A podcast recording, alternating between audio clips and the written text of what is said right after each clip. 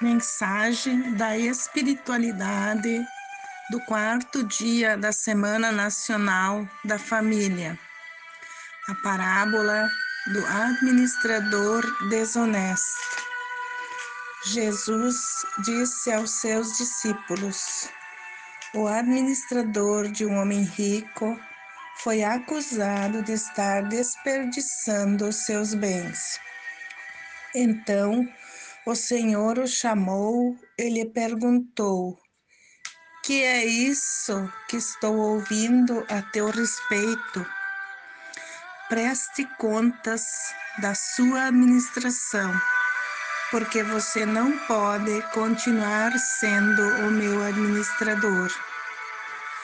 O administrador disse a si mesmo: Meu senhor está me despedindo que farei?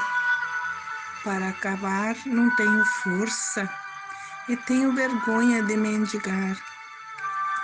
Já sei o que eu vou fazer para que, quando perder o meu emprego aqui, as pessoas me recebam em suas casas.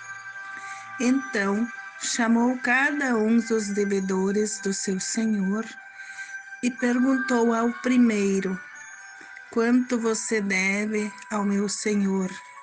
Cem potes de azeite, ele respondeu. O administrador disse: Tome a sua conta, sente-se depressa e escreva cinquenta. A seguir, ele perguntou ao segundo: E você quanto deve? Cem tonéis de trigo respondeu ele. Então ele disse: Tome a sua conta e escreva oitenta. O Senhor elogiou o administrador desonesto porque ele agiu astutamente, pois os filhos deste mundo são mais astutos no trato com os outros do que os filhos da luz. Na realidade, lograr os outros atualmente não está sendo nada constrangedor. Essa prática é antiga e o modelo promissor do mundo atual. Pois quem escolhe o reino de Deus não faz isso. Vive com humildade e se sustenta com o suor do seu trabalho. A parábola conta que o empregado, que era responsável pela fazenda de um fazendeiro, todos os anos lograva o patrão na entrega da colheita e saía contando vantagens do quanto lucrava desonestamente sem muito esforço.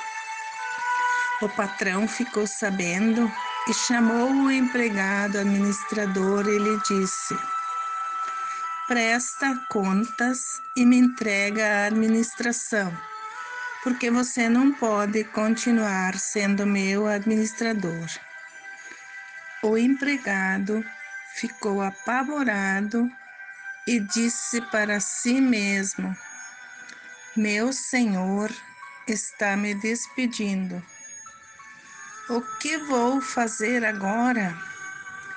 Não tenho força para cavocar, para trabalhar no pesado e tenho vergonha de pedir esmola. Já sei o que eu vou fazer. Vou chamar os devedores do Senhor e vou diminuir a dívida deles com o Senhor. Aí, quando eu perder o meu emprego aqui, as pessoas vão me receber na casa delas, porque eu diminuí a dívida deles. E assim ele fez. Chamou o primeiro e perguntou quanto ele devia.